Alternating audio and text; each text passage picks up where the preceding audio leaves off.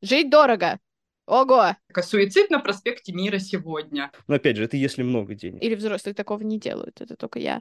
Ну, типа, ты делаешь и делаешь, а там будет как будет. Респектабельно и с морщинкой, да, во лбу. Стала взрослой юридически. А что, может, все-таки завести футбольный блог? То есть, когда ты видишь 40-летнего мужика из Калифорнии... Взрослый? А где твоя депрессия? Лох. В этой маленькой голове сидят э, какие-то другие желания. Простой вопрос. Почему я сейчас страдаю? Привет. Сегодня мы завершаем второй сезон спешлом. Э, у нас в гостях Маша, моя теперь уже бывшая коллега. И мы будем говорить сегодня про взросление. Давайте начнем с того, знаете ли вы вообще, что значит быть взрослым? Потому что я задумалась, пока писала заметки к выпуску, и мне кажется, что у меня четкого понимания в голове нет. На самом деле, я тоже пытаюсь так условно подготовиться к нашей встрече, такой долгожданной, пыталась для себя накидать э, условно, что это может быть, и я поняла, что каждый мой тезис может противоречить сам себе. То есть ты э, начинаешь раскручивать, и такой думаешь, вроде вот, вот оно, это взросление, а потом такой, да вроде и нет, вроде это и не то. Смотришь с другой стороны, э, и тоже тебе кажется, что вот сто процентов, вот она, все, все критерии, все признаки взросления, взрослости, но по итогу понимаешь, что нет. Поэтому да, я, наверное, в целом согласна. Как будто бы вывести эту формулу оказалось немного сложнее, чем э, кажется на первый взгляд. Окей, okay, а ты считаешь себя взрослой? По настроению.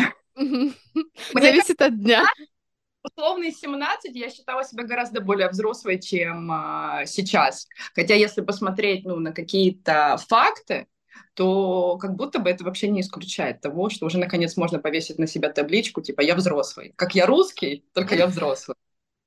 Вот. Окей. Okay. Тимур? Ну, я, честно говоря, считаю, что взрослый – это какое-то понятие близко к статусу успешный. То есть ты сначала должен стать взрослым, да, в таком общем представлении, а потом ты уже можешь стать успешным.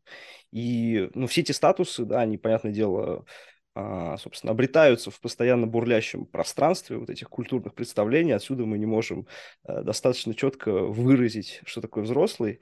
Но мне кажется, есть все равно как бы общий консенсус, что взрослость, она связана с понятием ответственности, да, то есть и вот это взросление, то есть э, обретение ответственности. А ответственность это что такое? Это типа понимание и осознание а, влияния да, твоих действий на других и на там, окружающую среду. И вот чем больше ты знаешь этих связей, что вот ты что-то сделаешь и что-то произойдет а, вовне, да, с, после твоих поступков, тем ты как будто более ответственным становишься, и тем ты более взрослым потенциально тоже становишься. И мне кажется, есть какое-то критическое значение вот этого знания и понимания, после которого мы все можем согласиться, что человек взрослый, там, невзирая на возраст. Вот я, кстати, про возраст думала тоже, потому что есть же вот это вот кто-то взрослый в 18, а если ты в другой стране, ты взрослый в 21, но очень многие штуки, которые законодательно ограничены этими возрастами, они на самом деле происходят, и они вообще никакого отношения не имеют к такому пониманию взрослости, которое про ответственность, вот это вот все, сепарацию, отношение к жизни более серьезное. И мне кажется, что это в основном для меня всегда как будто ощущалось как э, не конкретный период жизни, а вот продукт обстоятельств. То есть, мне кажется, я чувствовала себя супер взрослой, когда мне нужно было звонить по поводу поступления. И еще мне кажется, что это такие моменты, когда ты делаешь что-то, чего ты обычно не делал. Ну и, возможно, да, это про ответственность, что ты берешь на себя ответственность за то, что обычно делали за тебя настоящие взрослые. Хотя у меня есть какое-то вот легкое ощущение, что не существует никаких настоящих взрослых. Когда вы вот э, из последних э, моментов чувствовали себя взрослым, и вы как-то это обдумываете? То есть есть такое, что вы сидите, делаете какую-то вещь и думаете, ого, какой я взрослый, какая взрослая штука. И есть ли такое, что вы сидите и прям пытаетесь э, это осознать? Как-то с этим дальше жить? Ну, конкретно в моем случае, мне кажется, я борюсь за эту взрослость последние лет 15.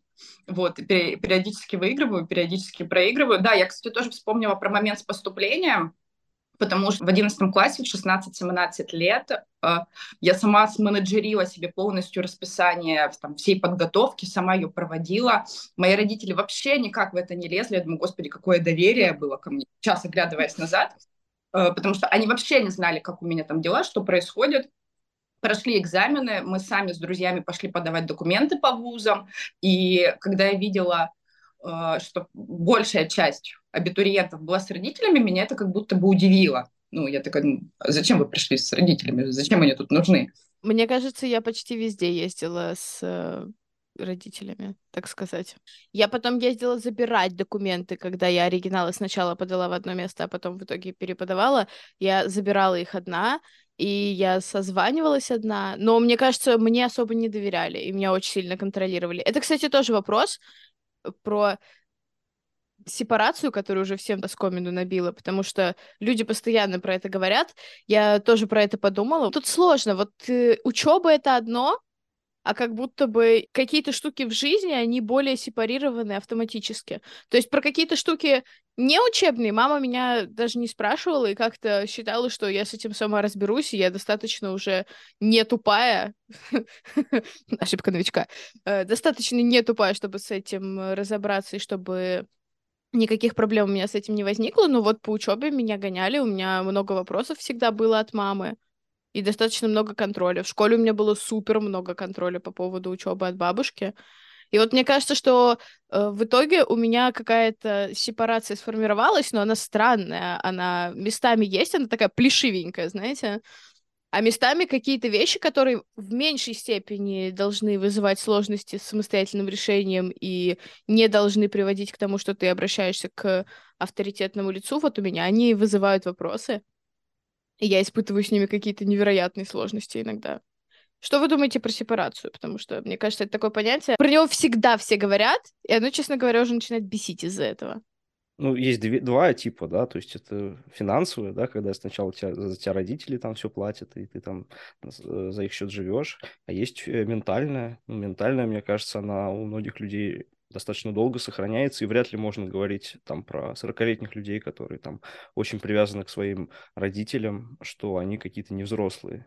Мне кажется, здесь уже вот этот термин неприменим, ну, точнее, он просто теряет смысл. Ну да, человек, он как бы ментально связан, но это не делает его менее а, ответственным за свою судьбу. То есть он, он уже все равно чувствует, что а, он, он как бы сам за себя отвечает. Мне кажется, просто с течением времени, да, те люди, вот, которые нашу такую подушку безопасности составляют, они переквалифицируются в просто в людей, которые э, с нами сильно связаны. Вот. Просто это же не обязательно семья будет, потому что э, многие считают, что там, если ты, не знаю, женился и переехал от родителей, вот это ты у, очень взрослый.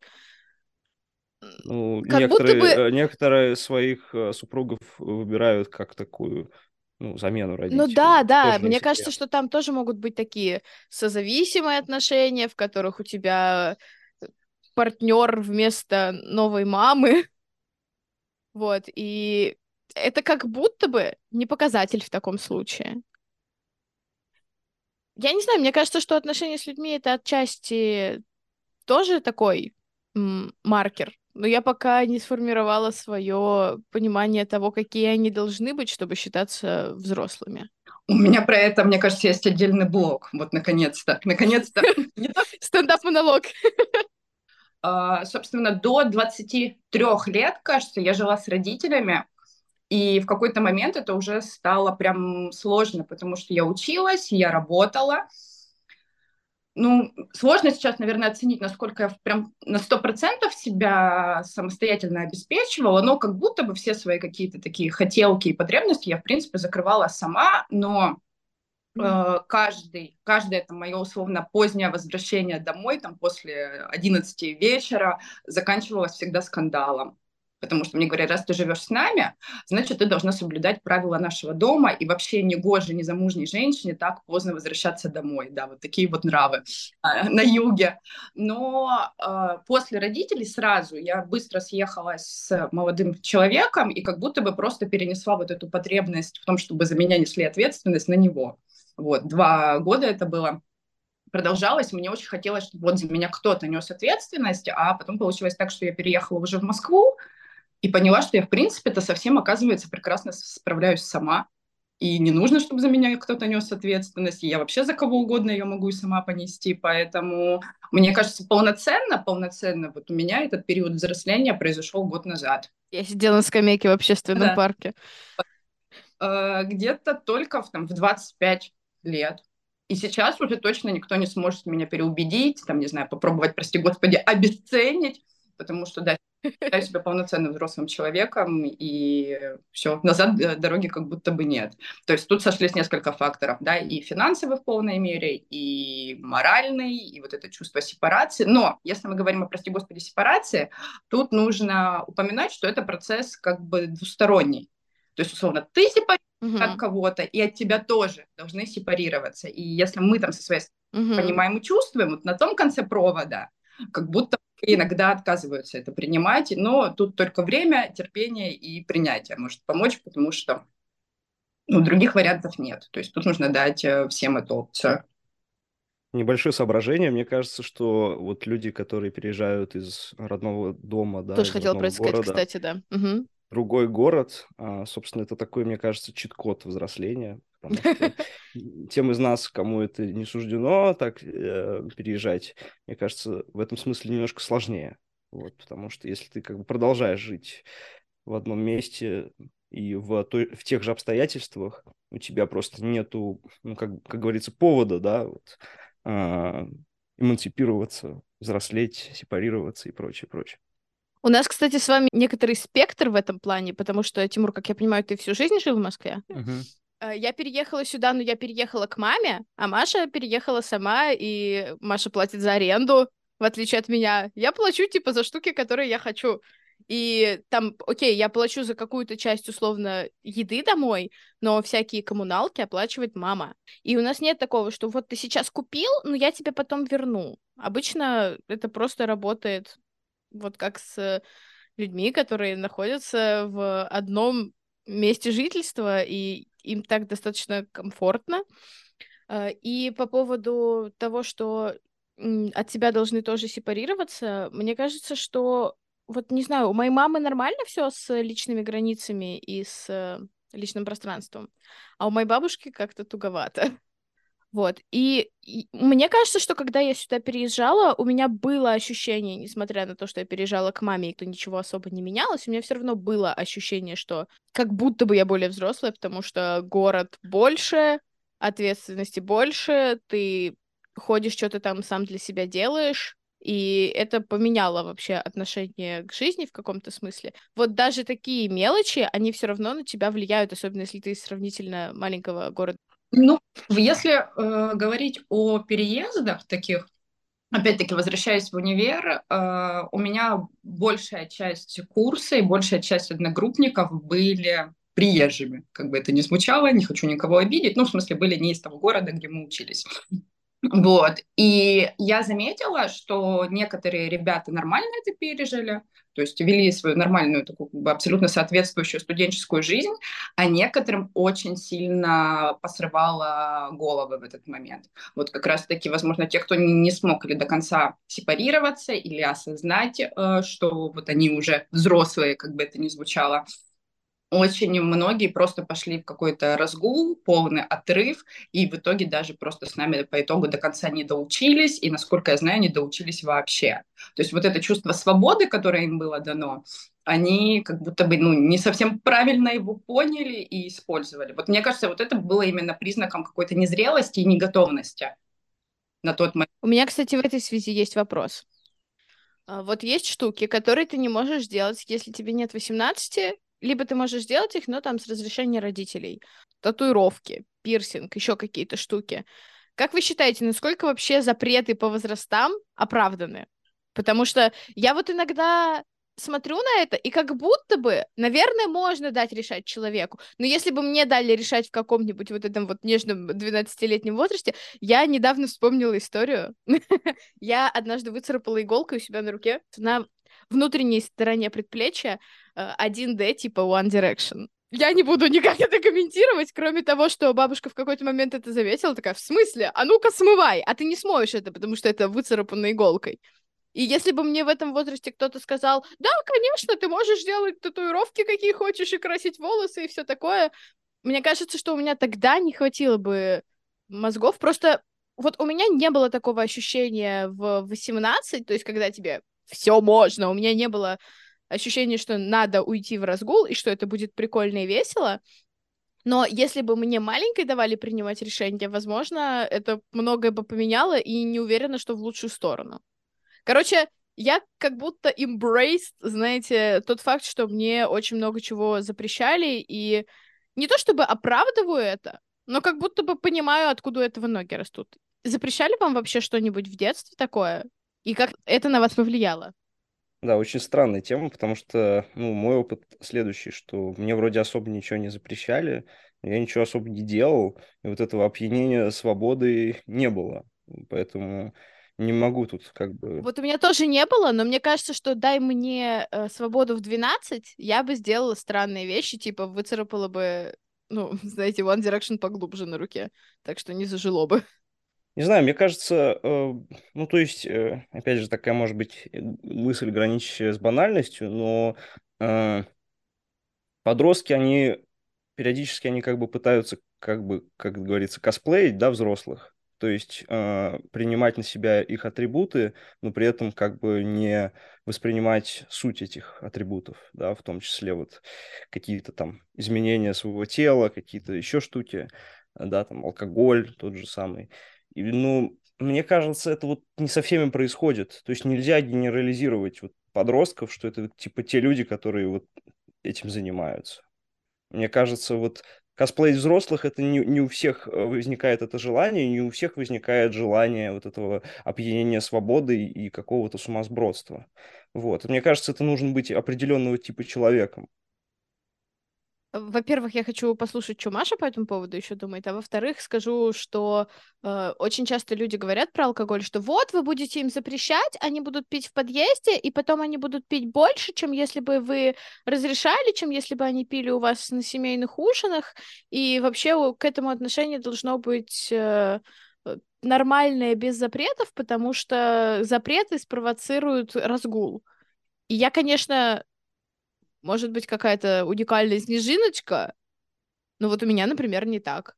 И мне кажется, что э, у меня в жизни не было такого, что, знаете, ты что, ты не будешь курить? Ты что, не взрослый? Или вот какие-то такие вещи, которые очень часто транслируются в медиа, в каких-то поп-культурных штуках. Что вот, peer pressure в то, чтобы делать какие-то плохие вещи, потому что ты бунтующий подросток. Возможно, у меня просто очень, знаете, искривленная выборка опытов, потому что а где бы мне предложили алкоголь, если я сидела и училась целыми днями? Тут тоже такой вопрос, конечно. Но... На работе. Ну, как видишь, все, все ни разу не сработало. Все это. Ты уволилась, мне кажется. Блин, ну вы вообще расскажете про работу, потому что это же вообще кузница взрослости. Там как бы люди из детей становятся Инвалиды. старичками. Мне кажется, да, у нас такая очень э, тоже странная работа была. Там люди становятся не столько взрослыми, сколько мертвыми, выгоревшими. Моё, моя вообще базовая шутка про нашу работу, что мы там все собрались с одной психологической травмой и комплексом сильной матери. Вот. Можно повзрослеть в вашем отделе, вот если туда прийти, вот можно выйти оттуда кем-то более ответственным, более вот серьезным таким? Мне...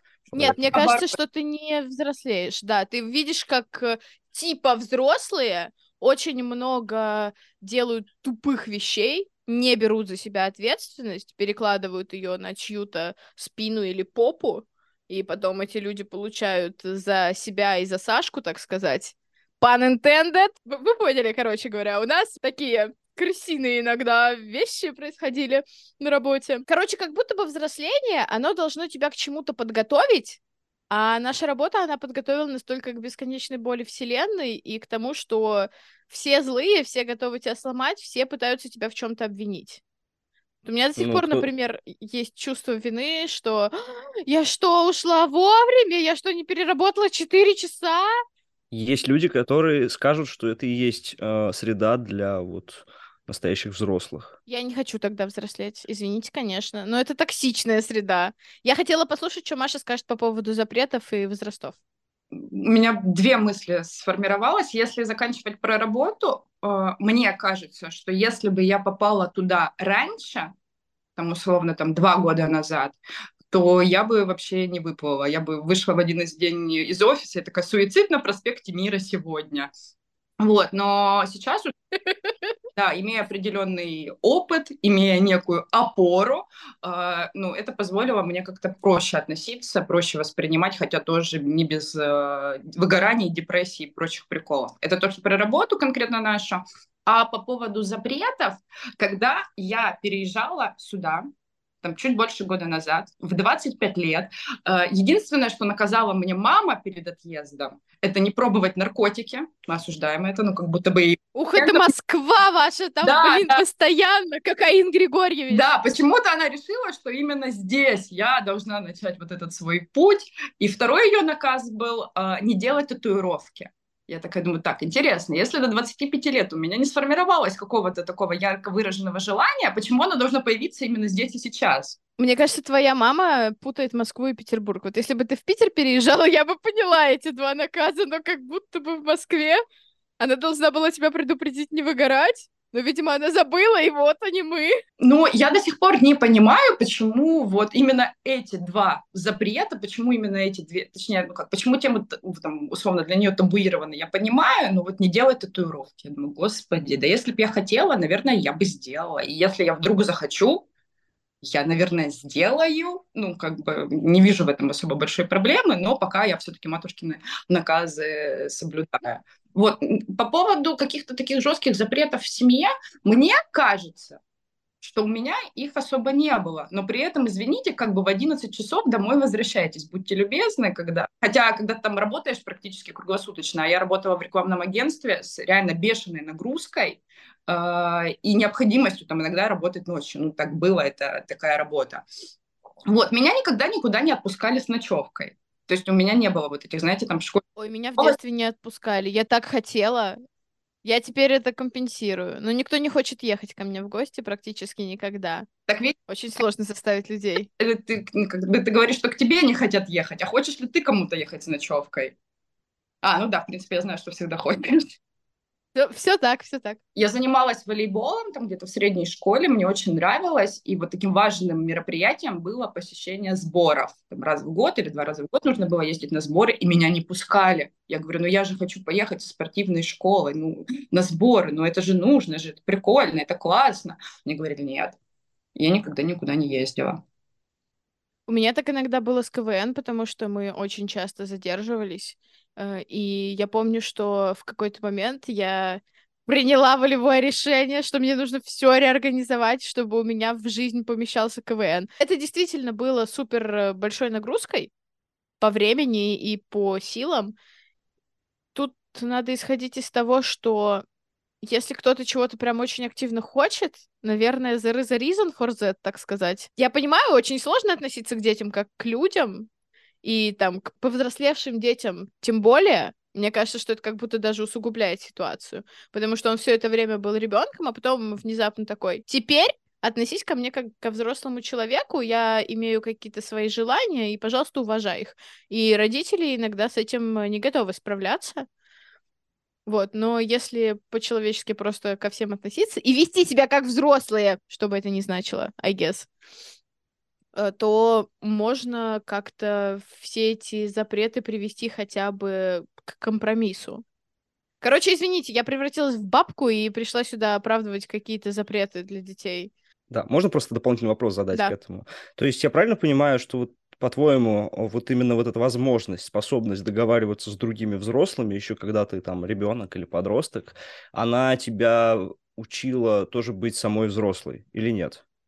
Мне кажется, что в детстве мне особо не давали возможности договариваться. Я стала взрослой юридически и переехала сюда и поступила, и примерно в этот же момент я стала общаться с мамой по поводу всех таких вещей, за которые как будто бы ответственен более настоящий взрослый, с которым ты живешь. И когда этот более настоящий взрослый сменился с бабушки на маму, мне кажется, это очень упростило коммуникацию. Будь мое детство детством с мамой всю дорогу, наверное, что-нибудь бы поменялось, но я не уверена, что то, что я думаю и говорю сейчас, я бы осилила понять в 12, и, скорее всего, пока ты поменьше, ты не сможешь прям быть супер mature и там разбираться в каких-то вещах, потому что мы до сих пор не разбираемся в них до конца, мне кажется. Ну, в целом, как человечество. Не существует никаких взрослых.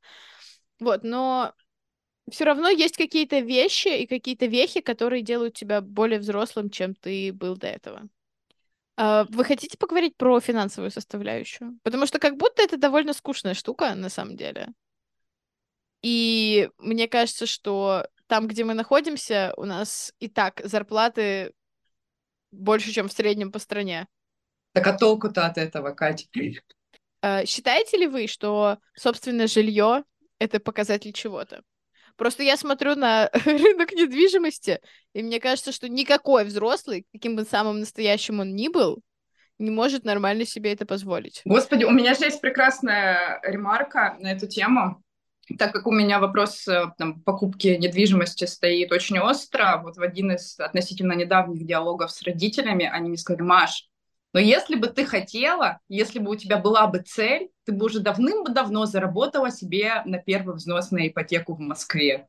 И я такая, угу, вот. И с одной стороны, uh-huh. такие моменты закрадывается червячок, что а может быть, я действительно недостаточно хотела, а может быть, все уже все заработали. И вот это, кстати, для меня как раз-таки показатель именно незрелости, когда ты начинаешь сомневаться. Но потом, посидев, поанализировав, там, посмотрев на какой-то свой круг общения или там, более широкий круг знакомств, я поняла, да нет, это все нормально, все идет по плану. Вот, просто у каждого, видимо, свой ритм, свои возможности, своя какая-то коммерческая жилка, которая позволяет ну, просто двигаться так, как складывается. Ну, то есть двигаться в этом ритме, и рано или поздно все все равно будет э, нормально. Не на рынке недвижимости, я боюсь. Я, может быть, скажу резкую вещь, но мне кажется, что ипотека, как на самом деле развод и некоторые другие вещи, это такой, ну, во многом, мне кажется, отчаянный способ некоторых людей как раз обрести статус э, взрослого. Вот, то есть такое, ну, то есть э, почему они, не, ну, то есть, да, действительно, можно арендовывать э, жилье, как бы дешевле стоит и дает тебе какие-то возможности для маневра. Но люди, э, да, идут на ипотеку, потому что они чувствуют, что таким образом они вот эту на большую перспективу уже свою жизнь распланировали. Ну и, собственно, а, когда, когда ты говоришь другим, что ты распланировал свою жизнь уже там на 20 лет, и речь идет о больших взносах, больших деньгах, то, мне кажется... О трехзначных суммах. Да, да, то, твое представление о собственной взрослости и, возможно, представление о тебе в глазах других людей, оно меняется. Мне кажется, тут вопрос э, того, насколько ты выглядишь в глазах других, он вообще очень сильно второстепенен. Мне кажется, это вопрос просто личного комфорта, не знаю, спокойствия, безопасности. Ну, не знаю, и вопрос просто личных потребностей, не более того условно у тебя есть квартира, которую ты можешь там обставить, обжить так, как ты хочешь, или Понятно, да, что всегда можно выбрать там то, что из условно на рынке аренд можно выбрать то, что тебе там приятнее, симпатичнее и нравится, но когда это полноценно твое, и ты понимаешь, что ты сам хозяин этого, ты делаешь все на свое усмотрение, возможно, там, допускаешь какие-то ошибки, исправляешь их сам, э, ну это просто вопрос личных хотелок.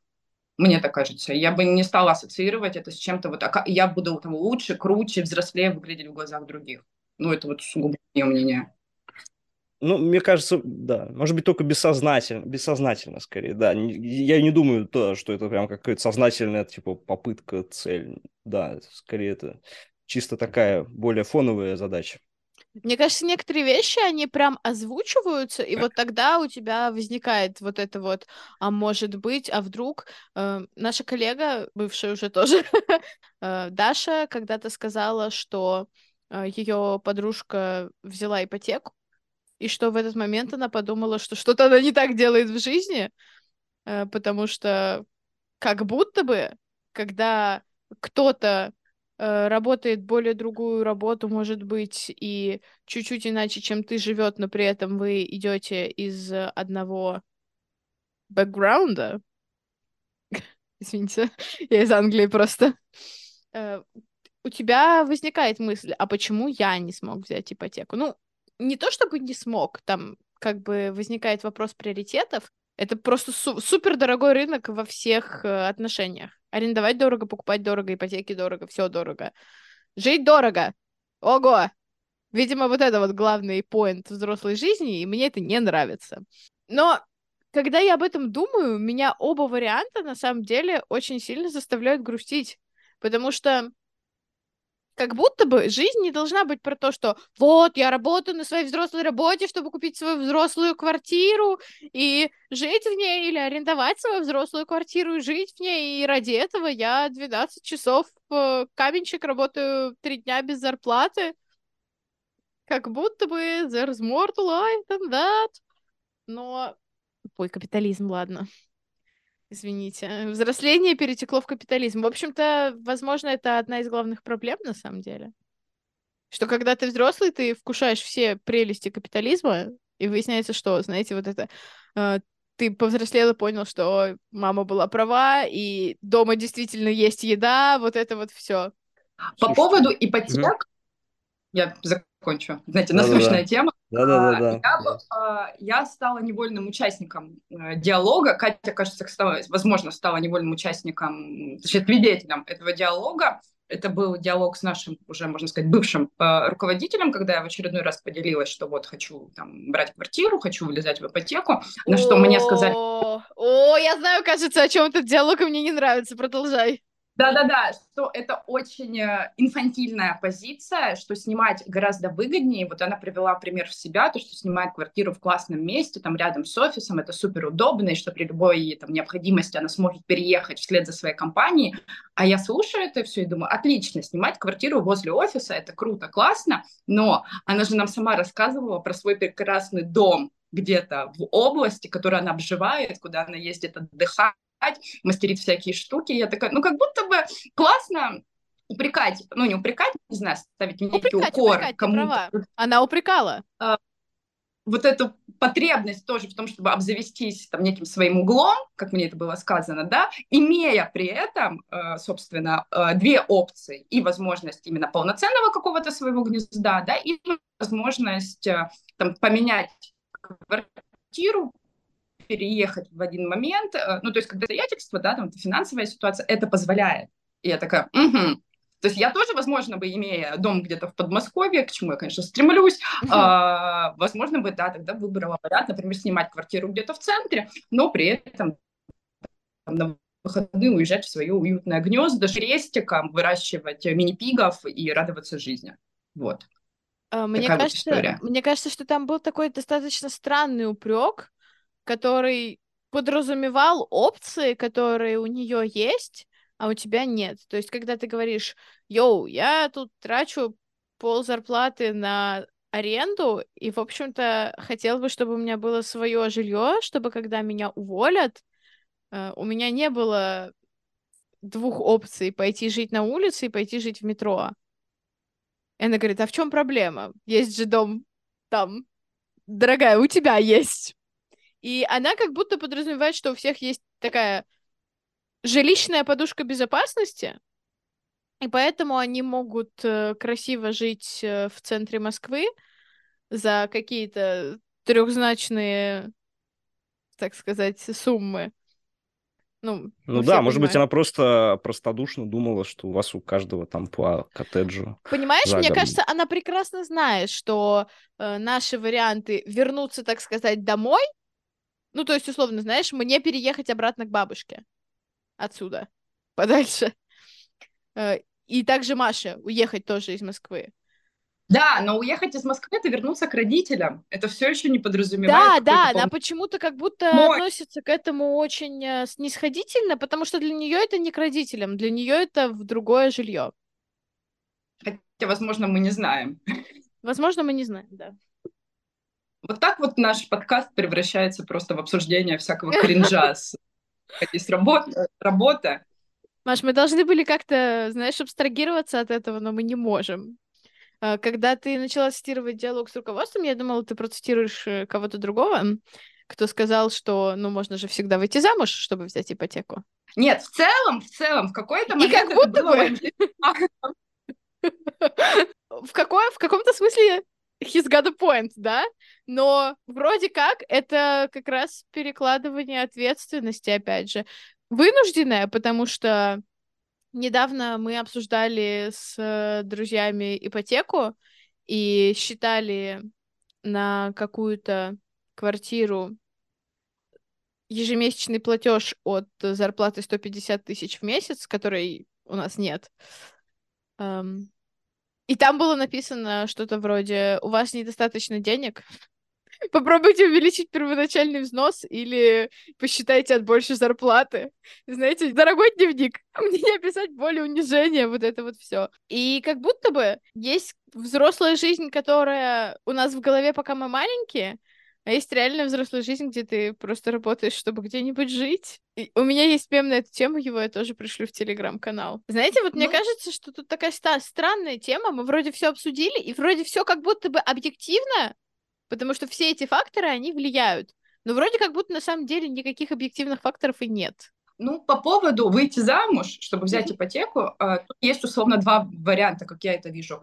Э, с одной стороны, да, ты как будто бы можешь перекладывать эту ответственность, что как будто бы свидетельствует о твоей невзрослости. А с другой стороны, это же может быть партнерством и брак как спектр, как концепция, чтобы подразумевает то, что эта история про партнерство когда вы э, там на каком-то этапе вы договариваетесь о том, что ваша лодка плывет по этой реке под названием жизнь, вот, и вы просто делаете это вместе. Ну, если вам, опять-таки, если вы договорились о том, что вам так хорошо, здорово и комфортно, а, то почему бы не разделить это ипотечное бремя? Ну, тоже, мне кажется, это имеет место быть. Но, опять-таки, просто нужно не, за, не забывать про, как сказать, про то, что это э, история про договоренности на берегу. Не про то, что кто-то там, условно, девочка выходит замуж, там, мальчик женится и ждет, вот, что за него кто-то порешает, а о том, что вы договариваетесь, что делаете это вместе. Вот и все. Поэтому, в принципе, считаю, что да, вариант тоже работоспособный, живой, но... Работоспособный, живой, в отличие от нас. Да, да, да, все так. Ну да, такие чудеса семейного бюджета. Там уже отдельных доходов не видно, все смешивается. Я чувствую осуждение. Есть... Нет, нет ни, никакого осуждения. Просто ну, другое, другое представление уже о вкладе, да, вкладе в какое-то совместное проживание. Но опять же, тут Скажите, могут быть разные варианты. Угу. У меня такой вопрос. Как вы считаете, зарабатывать много, много быть взрослым? Не уверена. Потому что есть какие-то штуки... девочек, которые 8 лет на Ютубе зарабатывают, сколько? Да, там, всякие тиктоки, Ютуб, условные популярные тиктокеры, которые зарабатывают кучу денег, не ощущаются как взрослые люди. То есть, может, я, конечно, чего-то о них не знаю, это все на самом деле э, глубоко внутри очень продуманные люди, которые планируют э, будущее, и они знают, что они будут делать, когда ТикТок исчезнет, и куда они перевложат эти деньги и так далее и тому подобное, но как будто бы я бы так не сказала. Там не какие-то люди устанавливают зарплаты, и не рынок устанавливает зарплаты, а там как бы ты просто непосредственно привлекаешь количество там тех, кто тебя смотрит. То есть здесь вопросы не к скажем так, здесь вопросы больше к тому, кто вот тот кон- контент, как ты его называешь, э, смотрит, да, и, э, так, так сказать, просматривают, кликают. Вот почему они на него ведутся? Может быть, они просто менее взрослые в твоем представлении? Нет, ну, я когда задавала вопрос именно про большие зарплаты, я имела в виду даже не вот такие там, не блогерские истории, инфлюер, инфлюенсерские, а вот просто зарплаты людей, которые просто работают работу, но получают там в разы больше, чем среднестатистические люди. Вот я о них говорила. Мне кажется, это в большой степени такой рандом, и очень часто это то, чего ты попросил. То есть э, у, у них, понятно, есть какая-то там условно вилка этих зарплат, когда тебя берут на работу, но если ты озвучишь э, свой запрос, он будет значительно ниже, чем верхняя граница этой вилки, никто не скажет тебе, ой, ну вообще-то мы хотели дать тебе на миллион тысяч больше, давай мы дадим тебе на миллион тысяч больше. Нет, так что зарплата — это какая-то очень странная история, чем больше я про них слышу, тем меньше мне понятно. Но мне не кажется, что оно непосредственно отражает э, твою взрослость, количество денег, которые ты получаешь, и или твою работоспособность и твой, твой профессионализм. Да, я просто хотел сказать, что в здоровой корпоративной среде, а, да, то есть больше зарплата, каче... качественно большая зарплата, она привязана к более серьезному э, влиянию решения конкретного сотрудника, да, то есть э, чем выше менеджмент, тем э, больше их каждое решение влияет там на успех ком- компании, бизнеса и прочего. И, соответственно, э, они должны это чувствовать, э, силу своего влияния, и компания должна правильно посылать сигнал как раз с помощью зарплаты. Вот. И, э, ну, на мой взгляд, как раз вот именно то, что человек чувствует силу своего решения, это и есть главный фактор, который мы все воспринимаем как признак взрослости. Вот. Поэтому ну, скажем, э, скажем прямо, это и есть то, что обычно называют ответственностью вот в таком в самом широком смысле слова. Поэтому если мы, если э, зарплата, она так привязывается к ответственности, да, то есть э, решение более высокого руководителя э, с меньшей вероятностью можно откатить, и оно влияет на большее количество сотрудников, на большее количество других решений сотрудников, то, соответственно, и зарплата выше, потому что э, влияние оценивается выше. Да, но мой вопрос все-таки немножко изначально был про другое. Например, кто-то хорошо работает, кто-то молодец, получает там свою достойную зарплату, но при этом не знаю, не может планировать, не может распределять и живет там также от зарплаты до зарплаты, грубо говоря, да, то есть там не пытается создать себе какую-то финансовую подушку, компульсивно тратит. Вот, то есть может ли пересекаться какая-то, не знаю, психологическая незрелость с возможностью при этом нормально, достойно проявлять себя на работе, принимать там адекватные решения, да, и получать абсолютно соразмерно. Может ли в одном человеке уживаться это? Вот я, наверное, мне вот, кажется, вот может, и всякие компульсивные финансовые решения это для взрослых, так сказать, для настоящих, в том числе свойственно бывает, особенно если они как будто бы могут себе это позволить. И при этом там протянуть условно до следующего чего-то, до следующей, до следующего получения денег. Мне кажется, могут. Просто прошлое и воспитание в том числе и финансовая грамотность, которую прививали или не прививали в более младшем возрасте, будет влиять на то, как ты тратишь или откладываешь и так далее и тому подобное. Да, вот э, насчет э, такого, да, то есть я, я просто вспомнил один сюжет тоже с, ну, с одним из менеджеров, да, из соседнего, так сказать, департамента, э, который, значит, ну, дали, типа, двойную зарплату в декабре прошлом, и она внезапно в этот же день решила купить себе вот эту музыкальную платформу. Ну, короче, какая-то фигня для прослушивания музыки, которая очень много стоит. Вот, и, ну, такая вещь, скажем так, более импульсивная, чем можно ожидать, потому что, ну, это была неожидаемая вторая зарплата, mm-hmm. но при этом это что-то, что человек хотел, и который, возможно, вот он как бы вот лишние деньги он мог на это тратить и готов был тратить. Поэтому, мне кажется, возможно, есть какая-то вот какая-то часть эм, сознания даже взрослого человека, который говорит, вот нужно вот так распределять, вот здесь я бюджетирую, здесь все строго, а другая часть, а, как бы, да, все может идти как, как идет.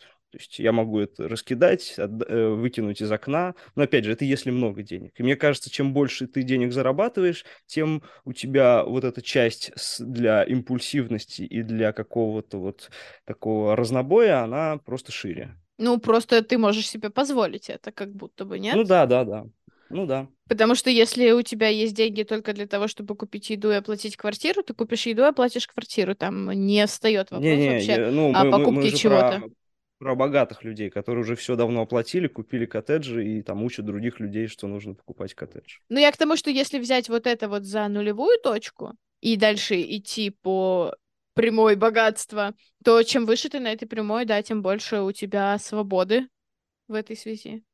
Мне буквально вчера попался рилсик с кусочком вот этого уже нашумевшего интервью Моргенштерна с э, Собчак. Ну да, это мы сейчас возвращаемся к таким типа ин- инфлюенсерам, вот этим типа звездочкам, вот, где он говорит о том, что когда он жил в Москве, у него было типа очень много денег, э, он там завел себе бизнесы и пустил все на самотек. Ну, условно, у него там была команда, которая занималась рекламой, занималась менеджментом ресторана, но он в это никак не погружался. И вот оно как-то там само работало, а он в это время кутил. И, собственно, после... А, Моргенштерн признанный агентом. Извините, тут как бы это тоже ремарочку надо вставить. А то я прочитала, что будут штрафовать, если эту ремарку не делать. Вот. И, собственно, после переезда в Дубай он э, впервые, как я понимаю, там за время своего активного э, активного бытия селебой, вот, э, задумался о том вообще, как это работает, какие процессы происходят, начал в них вникать и понял, сколько денег при этом он уже потерял. Ну, то есть просто не будучи погруженным э, в процесс. И я в этот момент, ну что, вот, вот малый повзрослел таки. Вот для этого человек получить статус иноагента и в Дубай переехать.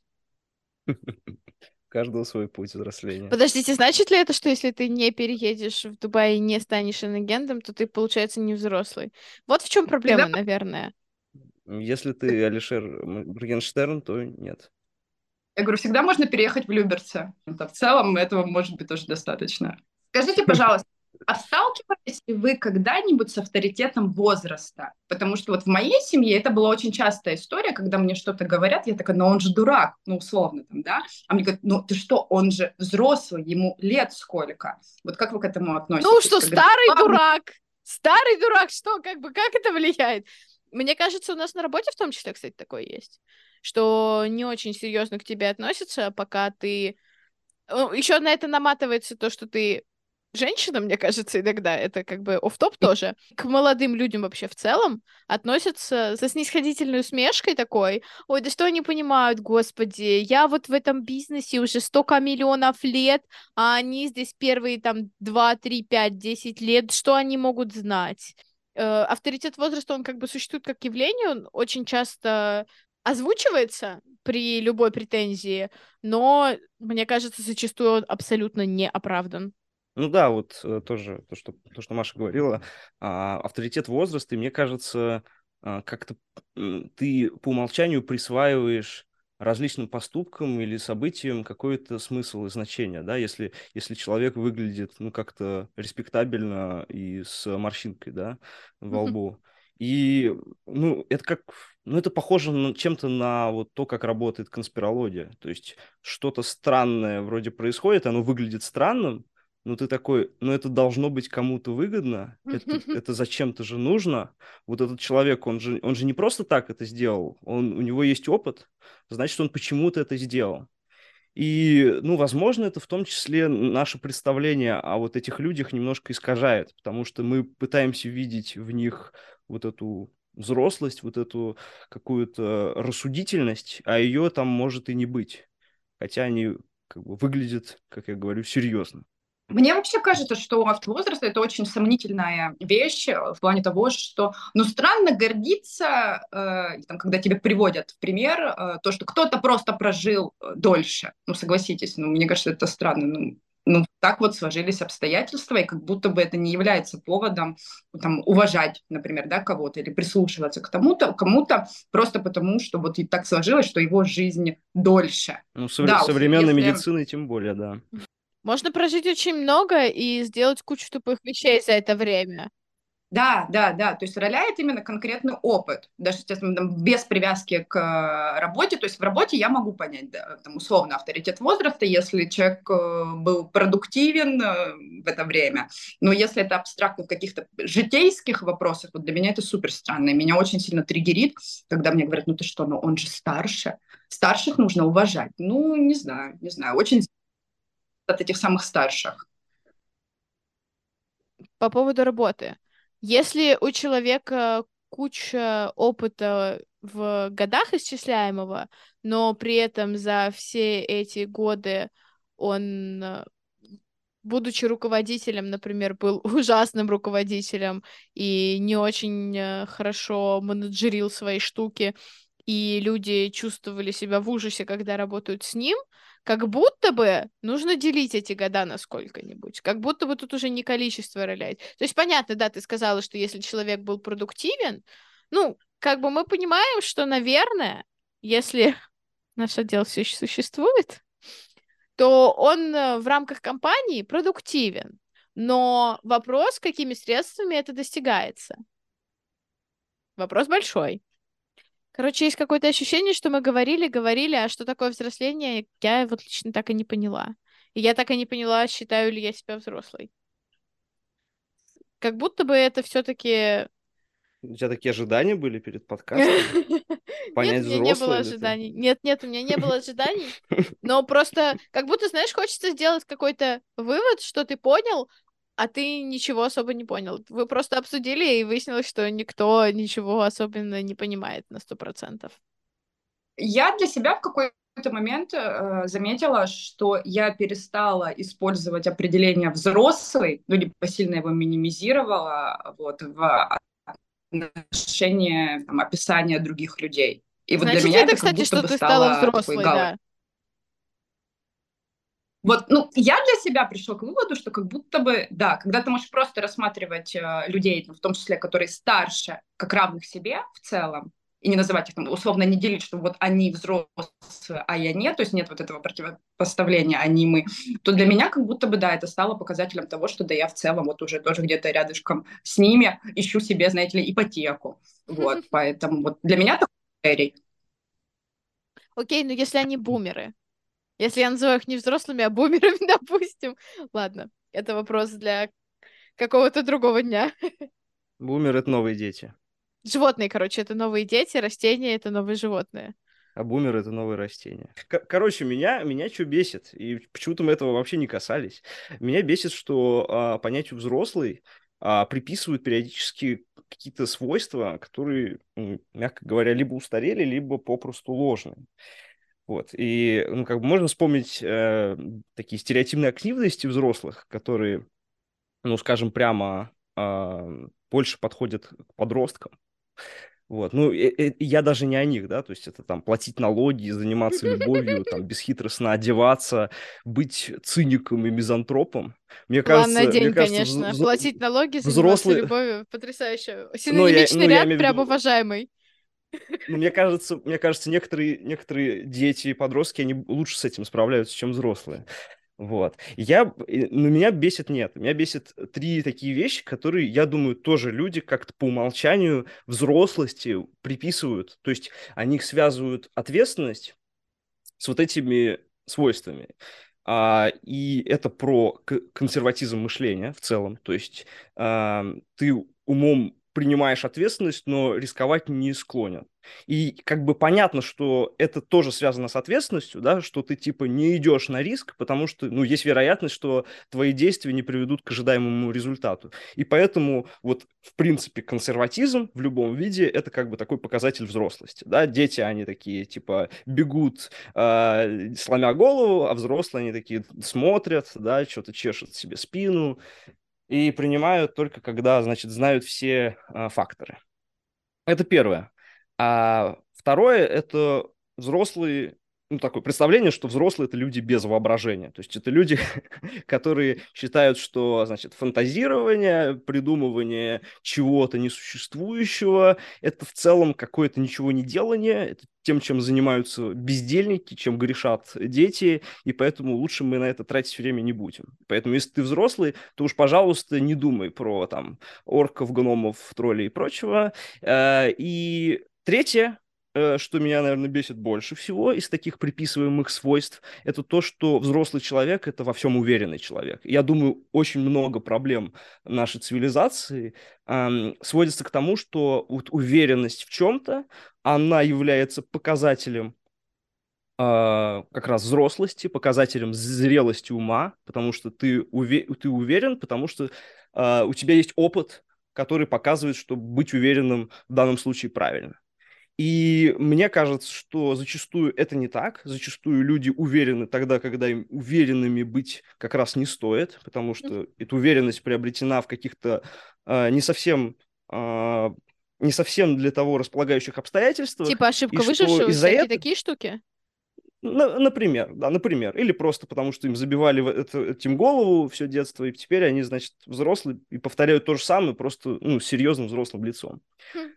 А, и возникает вот эта неприятная культура, в которой проявить неуверенность, причем такую здоровую неуверенность, что типа, а действительно я что-то делаю так или не так, это уже неправильно, потому что люди подумают, что ты не хочешь брать на себя ответственность. Типа, ой, ой, он ребенок, он, он, он не уверен.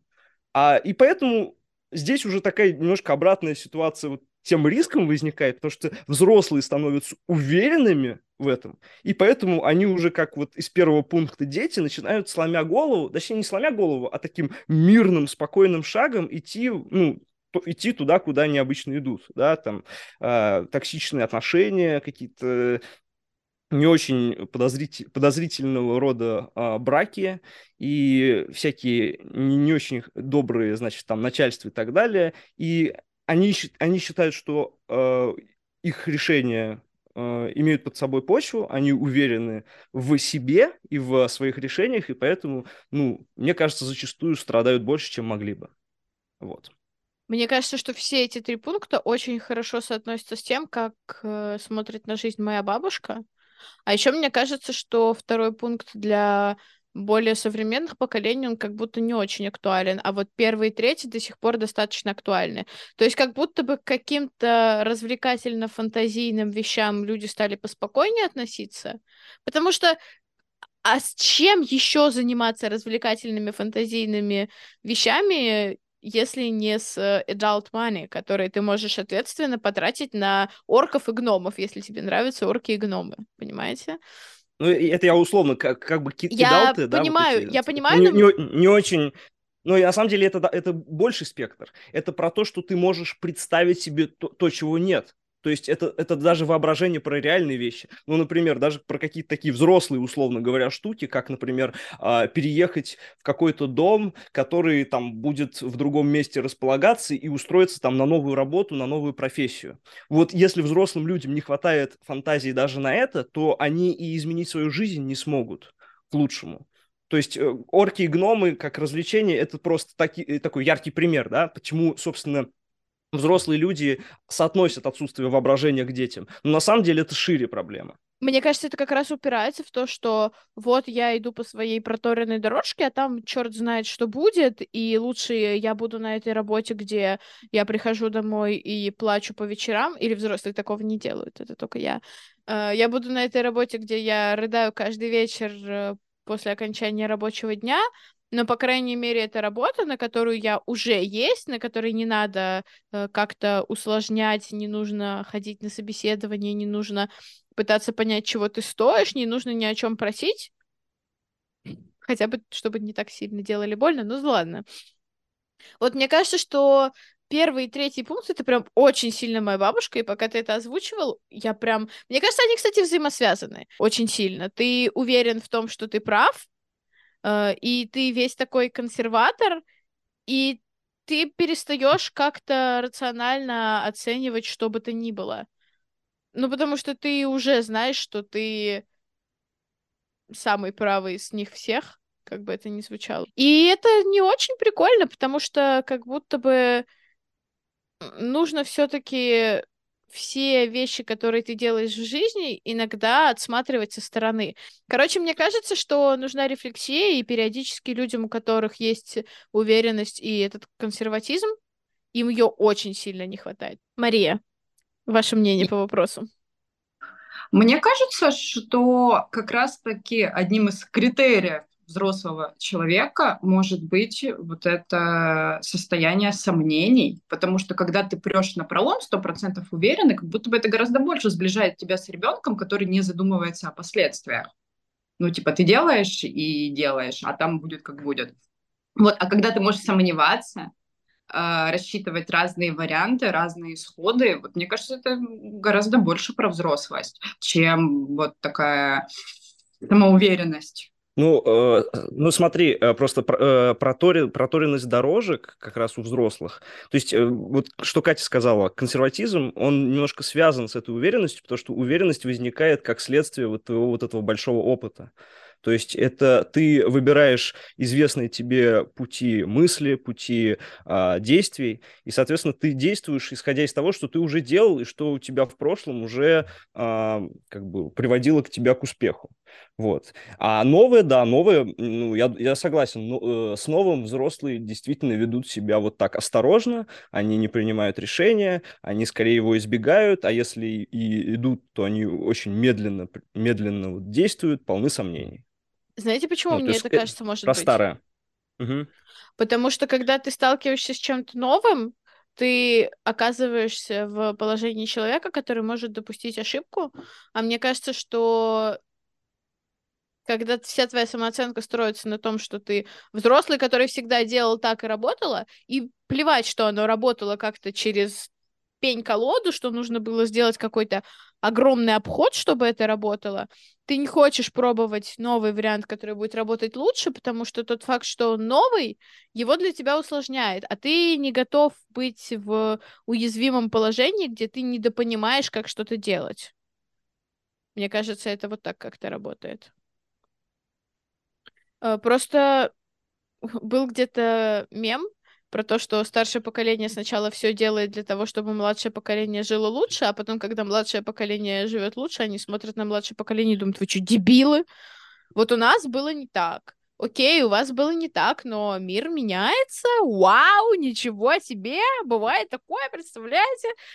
И когда все приносится в жертву какому-то э, олдскульному образцу, в этом как будто нет смысла. Но мне кажется, что это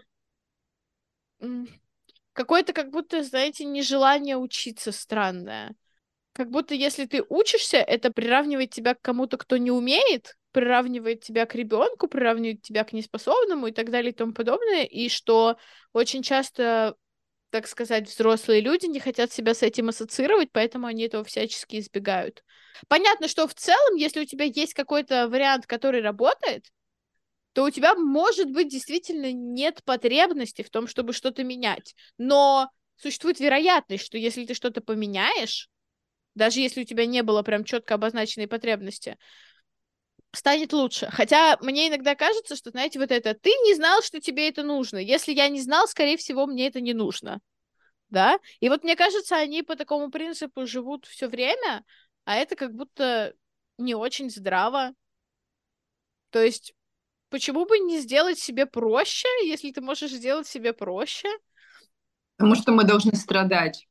Да никому мы ничего не должны, уж страдать так тем более. Ну, у меня просто призыв простой. Мне кажется, нужно а, расщепить вот понятие взрослости, вот эти все представления, чтобы они просто были разделены в разные стороны взрослость, ну, то есть, точнее так, полезнее взрослость и вот это ощущение, что я взрослый, я чего-то достиг, связывать с какими-то более а, качественно приятными и полезными штуками и понятиями, чем те вот, которые я перечислил. Вот. Например? ну, в смысле, ну, например, ну, что-то, что а, показывает человеческую ответственность, но, возможно, действительно даже противоположное. То есть а, если человек полон сомнений и э, может позволить себе эти сомнения высказывать в коллективе, может быть, это действительно более, более хороший индикатор взрослого человека. Вот. Э, мне кажется, вся эта история про уязвимость и про возможность серьезно говорить о своей уязвимости, это тоже э, хороший индикатор взрослого человека, такого, может быть, психологически более состоявшегося. Вот. И, ну, ну, наверное, человек, который больше говорит, меньше, меньше жалуется на других, меньше обижается. Это тоже, мне кажется, э, лучшие индикаторы взрослости, чем перечисленные выше. Ну а что, если другие что-то сделали плохое? Может быть, у них есть причина обижаться? А, измени, изменяй свои действия. ты как бы ты хозяйка своей жизни. Вот. А если ты жалуешься, это означает, что ты жалуешься кому-то или чему-то, и ты ждешь от этого кого-то или чего-то как бы помощи. То есть это такой, опять же, это ребенок-родитель. Мне кажется, ты не всегда ждешь непосредственно помощи. Мне кажется, когда ты жалуешься, ты иногда ждешь, что просто тебя тебе скажут, о, ну Обнимут, ну ничего, да. ничего. Ну да, но это вот детский сад, извините. Слушай, ну извини меня, потом в итоге мы получаем поколение взрослых, которые не способны сказать, что у них не так, потому что жаловаться... Ой, еще мне кажется, это иногда намотано прям на Y-хромосому, типа, мужчины не должны жаловаться, в особенности, потому что, я не знаю, там как-то это, как-то так Хорошо, это работает да, в обществе. Все, я понял, я понял. Разговор, разговор идет не в ту, не в ту сторону, о которой я хотел. Я имел в виду э, жаловаться, когда ты сам ничего не делаешь и жалуешься. Хорошо, хорошо, ладно, тогда вот, вот я, снимается. Вот если, если ты активно как бы пытаешься избежать ситуации, когда ты ну, имеешь что-то насчет чего ты жалуешься, то без вопросов. А если ты просто жалуешься и продолжаешь как бы страдать и вот в этом бульоне вариться, ну тогда как бы к тебе вопросы. Что вообще происходит? Чего ты на самом деле хочешь? А нет такого, что взросление — это в том числе отказ от того, чего ты на самом деле хочешь, в пользу каких-то более общественно приемлемых вещей? Ну, типа, знаете, э, всякие мечты, которые у нас были в детстве, там условно связанные с работой или, ну, вообще в целом с жизнью.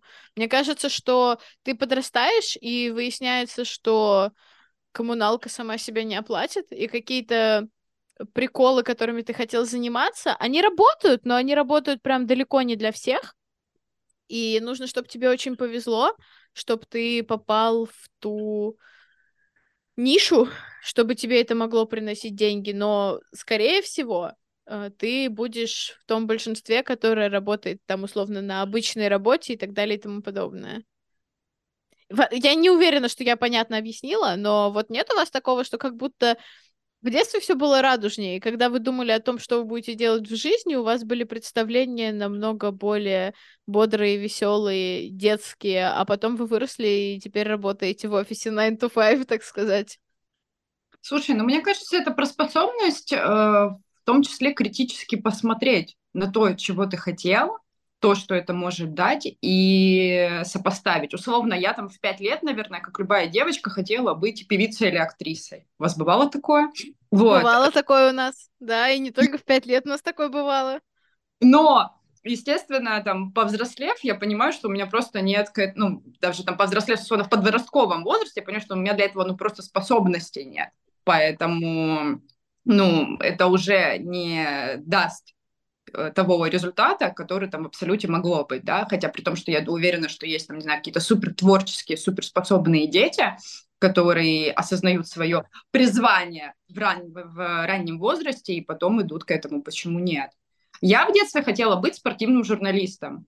Прошло 17 лет, и в принципе, в принципе, я понимаю, что это никуда не делось. Но просто в силу того, что я, например, в какой-то момент, не знаю, побоялась, не поверила в себя достаточно, не нашла там поддержки, еще будучи подростком, я для себя эту идею похоронила.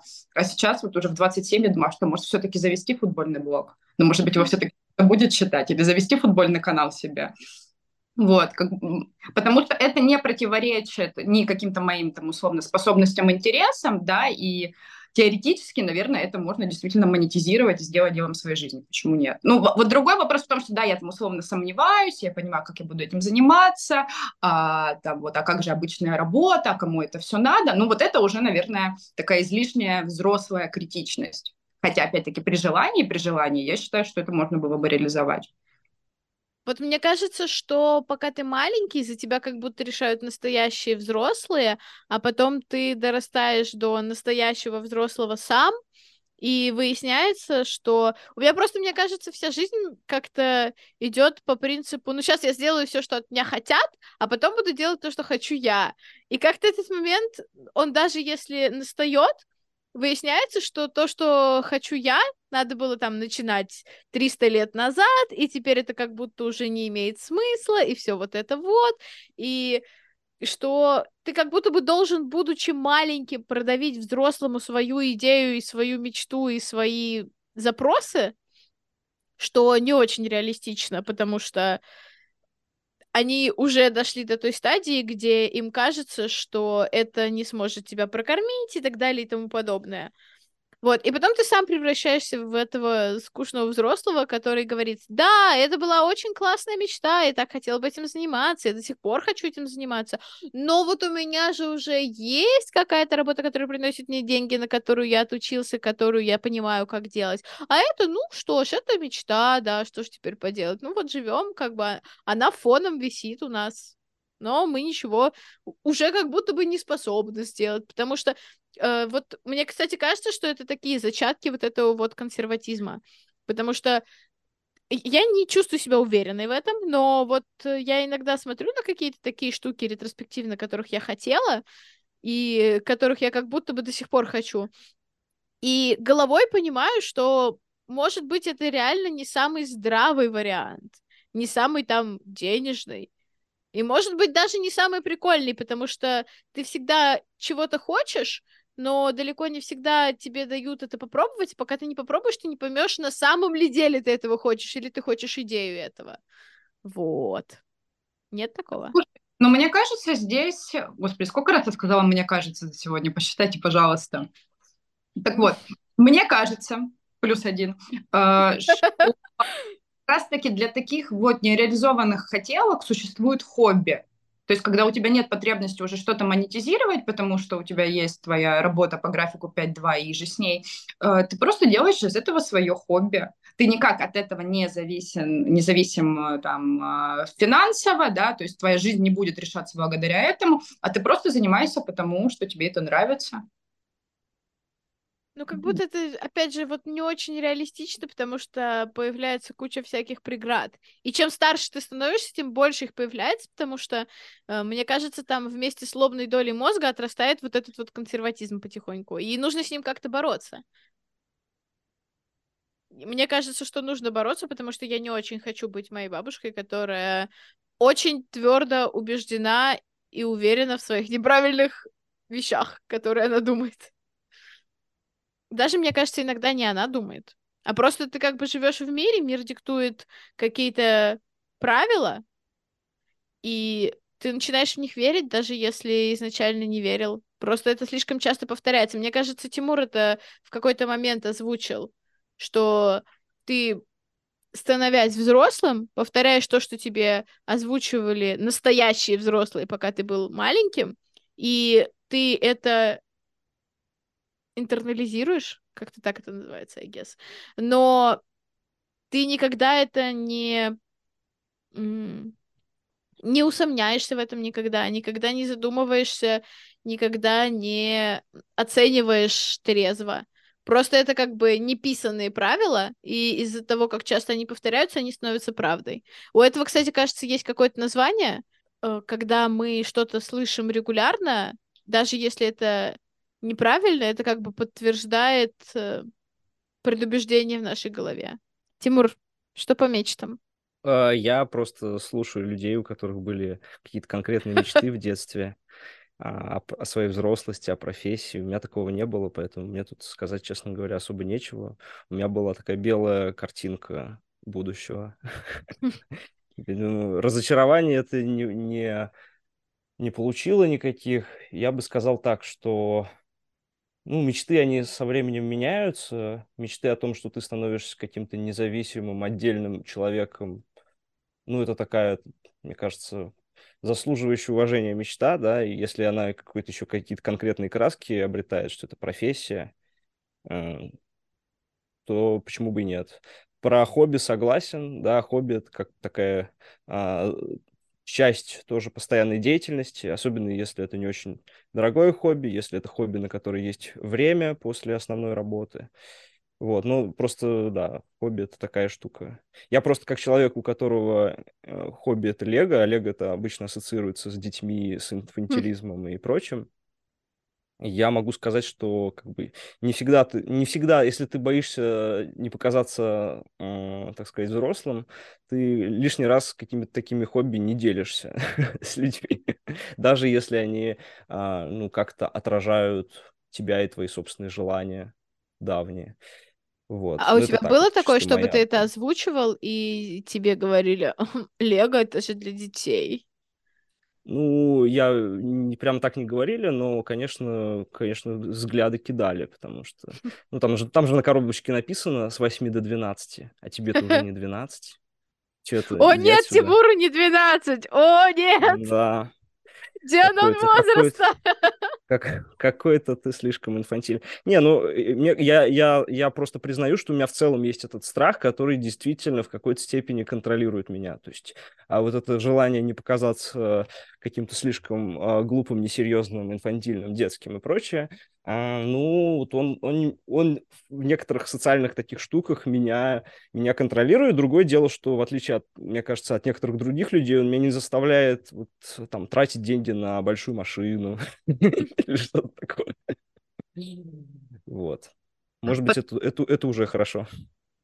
А, Подскажи, а не является, ну вот для себя ты как-то не задавался вопросом, не является ли, например, увлечение Лего вот желанием закрыть какой-то детский гештальт? Потому что я сталкивалась с таким среди там своих друзей, которые условно там не наигрались в детстве, грубо говоря, да, не наигрались, М, не было возможности, и вот уже там, будучи взрослыми, они просто вот, не знаю, закрывают свою какую-то детскую потребность, детское увлечение.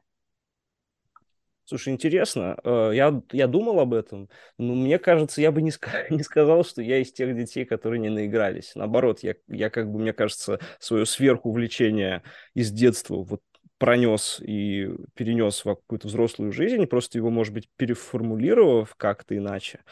Вот. И этому на самом деле способствует то, что, в принципе, благодаря, да, там, широкополосному интернету можно много найти похожих людей, людей, которые гораздо меня старше, и они как-то успокаивают. Ну, то есть, типа, они говорят, это нормально. То есть, когда ты видишь 40-летнего мужика из Калифорнии, который, э, там, у которого лего еще в 10 раз больше, да, у которого там, в том числе, есть жена и дети, ты как бы принимаешь, что, в принципе, это какая-то, ну, какая-то часть нормы.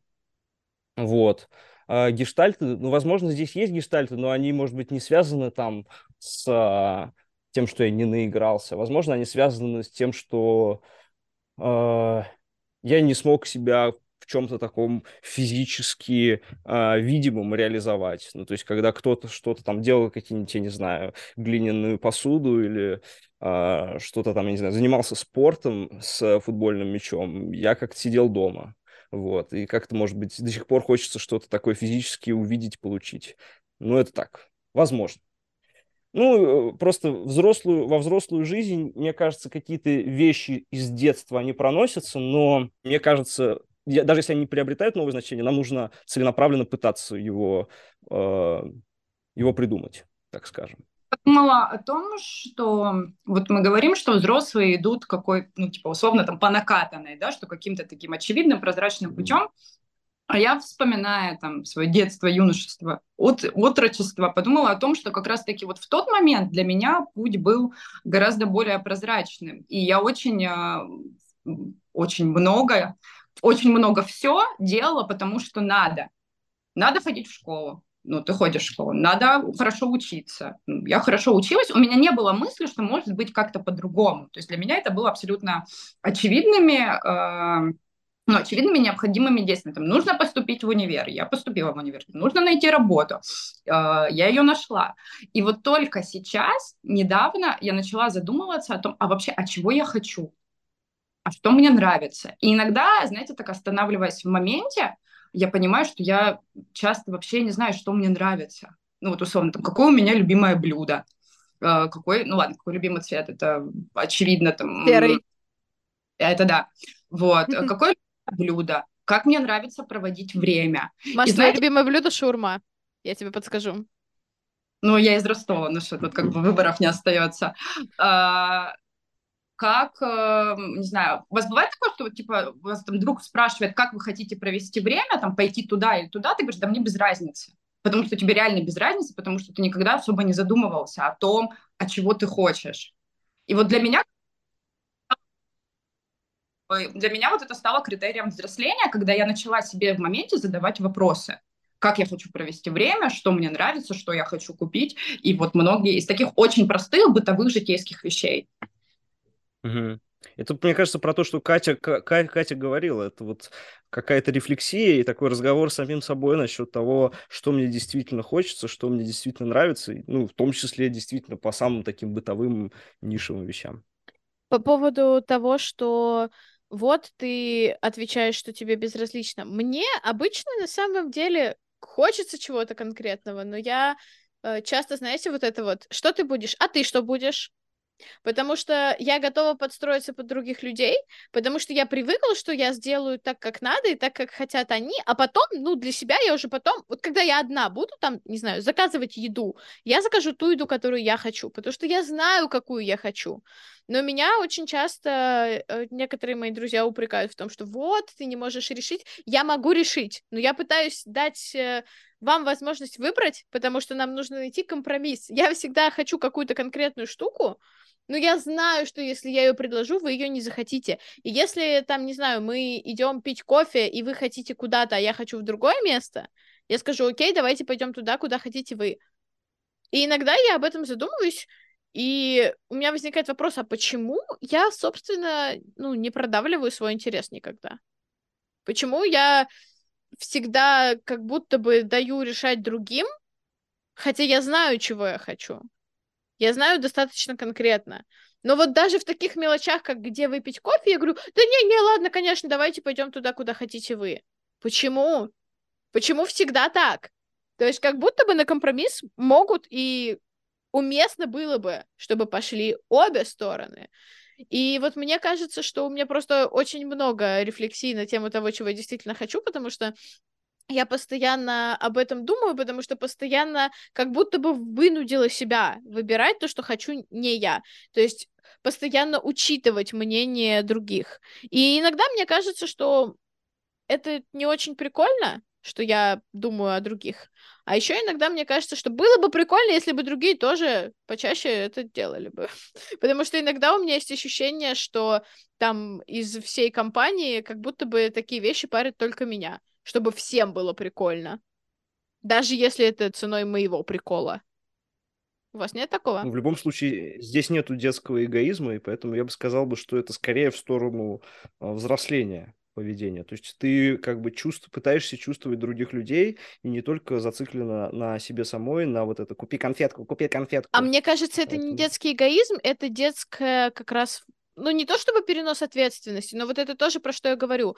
То есть я сделаю сначала, что вы от меня хотите, а потом, ну, вот когда-нибудь потом, когда вот мы с вами уже сделаем все, что вы хотели, я буду делать уже сама с собой, что я хочу.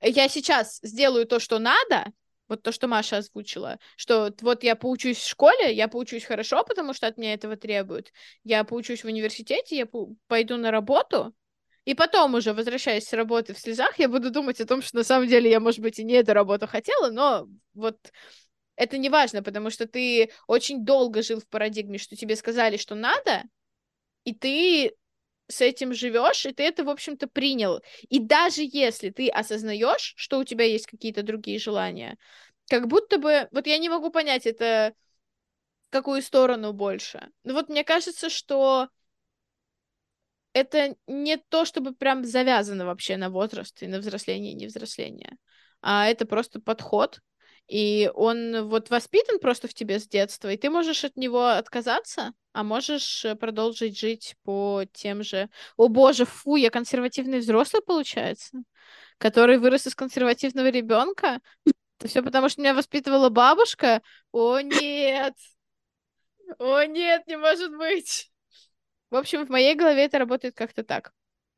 Ну, вот конкретно в твоем случае, конечно, интересная позиция, потому что, с одной стороны, ты правильно сказала, что компромисс — это история как бы про две стороны. Это история про диалог. То есть клево, что ты э, задумываешься о том, что, о том, чего ты хочешь, да, но пока не можешь свои интересы лоббировать как-то в полной мере и приглашать людей к диалогу. Может, они и думают, что тебе все равно, ну, как мне в 98% случаев, и поэтому они такие, ну, типа, ты по умолчанию принимаешь их сторону, потому что она тебя устраивает. Вот. Возможно, следующим шагом просто будет их обозначить, будет обозначить, что у тебя есть там какие-то свои хотелки, и вы сможете вообще без проблем договориться. Может, они просто не подозревают о том, что в этой маленькой голове сидят э, какие-то другие желания. Мне иногда кажется, что люди просто достаточно четко озвучивают, что нет, я туда категорически не хочу, вот, а я просто менее категорична. В любом случае, здорово, что мы хотя бы подошли к тому, что можем сами себе задавать вопросы, а вот не просто двигаться по инерции. Потому что для меня это действительно стало открытием. То есть, знаете, стоило там дожить до 26 лет, переехать в другой город и задуматься о том, а чего я вообще хочу, а что мне нравится. Вот, то есть это вот стало таким откровением, снизошедшим сверху. Просто хотелось бы, чтобы это откровение снизошло до остальных тоже. Потому что ты весь такой один преисполненный, с откровением сидишь, как дурак в заведении, которое выбрали они, и ешь то, что выбрали они. Очень тупо. Зато преисполненный, конечно. Мне кажется, всегда стоит просто задавать вопрос, такой очень простой вопрос, почему я сейчас страдаю? И связано ли это с моими действиями или с действиями окружающих? Слушай, ну это не всегда подразумевает прям страдание. Ну, ну понятно, ну, в широком смысле, да. То есть как бы дискомфорт, да, ощущение, что могло бы быть лучше. Ощущение, что могло бы быть лучше, это очень такая постоянная штука. Практически всегда могло бы быть лучше. То есть, понимаешь, не то чтобы я прям страдаю, мне норм. Но просто, когда ты ретроспективно на это смотришь, когда ты пытаешься это оценить э, и отрефлексировать, прокрутить в голове, ты смотришь на список примеров и думаешь, черт, а почему тут нет ни одного примера, где выбрать дали мне, где на компромисс пошли они? Почему на компромисс все время иду я? Вот. Как-то так. То есть мне норм, но мне могло бы быть прикольнее, если бы вы были бы более чувствительными. Ну, не вы конкретно, а вы как человечество. Так что взрослые в итоге или нет, как вы считаете? Я считаю, что мы Вернее, нет, давайте так. Я не считаю себя взрослой, и мне кажется, это делает меня более взрослой. А? А? А? Закрутила, хорошо. Я бы сказал 80%. Вот так. То есть достаточно, ну, то есть 20% это достаточно детскости, чтобы она была заметной, но при этом по большей части нет. Тимур состоит на 80% из работы и на 20% из лего, получается, да? Мне кажется, мне кажется, в работе иногда даже больше вот этого всего Детского? незрелого, незрелого, да, чем Есть в моем такое. отношении к Лего, да. Маша? Ну, сейчас мне кажется, что для полной взрослости мне реально только ипотеки не хватает. Часики, ну. ипотечные часики тикают, Маша. Да, да, да. Так я отказалась от концепции семьи как явления меня теперь только все в одну сторону работает.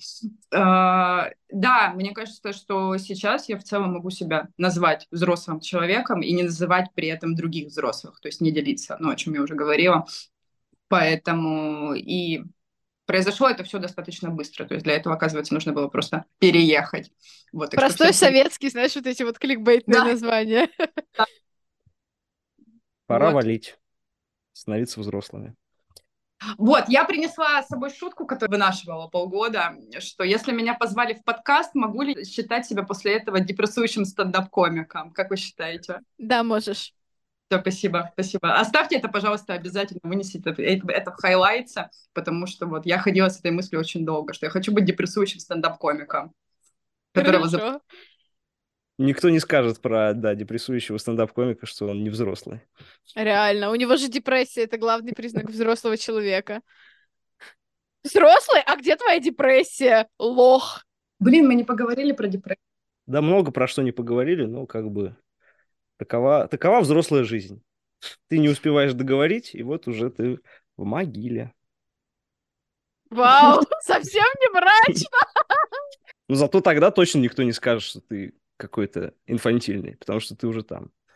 А если у тебя маленький гробик такой детский с миньонами? Боже, простите, пожалуйста.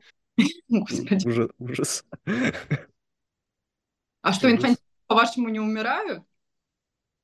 Ну, Нет, конечно, там, мне знаешь, кажется, как нет. защитные... Они, они слишком веселые и добрые, чтобы умирать. Можем ли мы считать, что я инфантильна, если я не считаю себя взрослой, интересно? Из всех вас я сказала это прям супер так. Вы хотя бы на сколько-то озвучили взрослость? А мне как будто восемь. Я очень запомнила, что спустя какое-то время после того, как я перешла в а, наш с Катей бывший уже отдел, а, Катя периодически говорила мне, боже, ты такая взрослая. Потому что Маша начинает душнить иногда очень сильно, как бумерка какая-то. И у Маши есть вот это, Катя, скоро 30, не скоро. Скоро. Ближе, чем кажется. Да, объекты ближе, Видите, с чем мне приходится жить? Но мне просто действительно кажется, что ты все-таки более взрослая, чем я. По крайней мере, потому что ты платишь за аренду. Ну и потому, что ты говоришь в том числе. Как разделить со мной аренду, пожалуйста, если На халяву стать взрослым. Да, ну, не на халяву, а за половину аренды, За половину аренды, да. За половину аренды. Знаете, моя матушка э, всегда говорит фразу, которая мне очень нравится и которая, возможно, кстати, в том числе характеризует взрослость. Э, она говорит, свободу нужно покупать. Что если ты хочешь быть взрослым, Ауф. хочешь быть свободным, а свободу надо покупать. Вот на такой глубокой мысли, я думаю, можем... Э, Определенно. Свобода стоит дорого.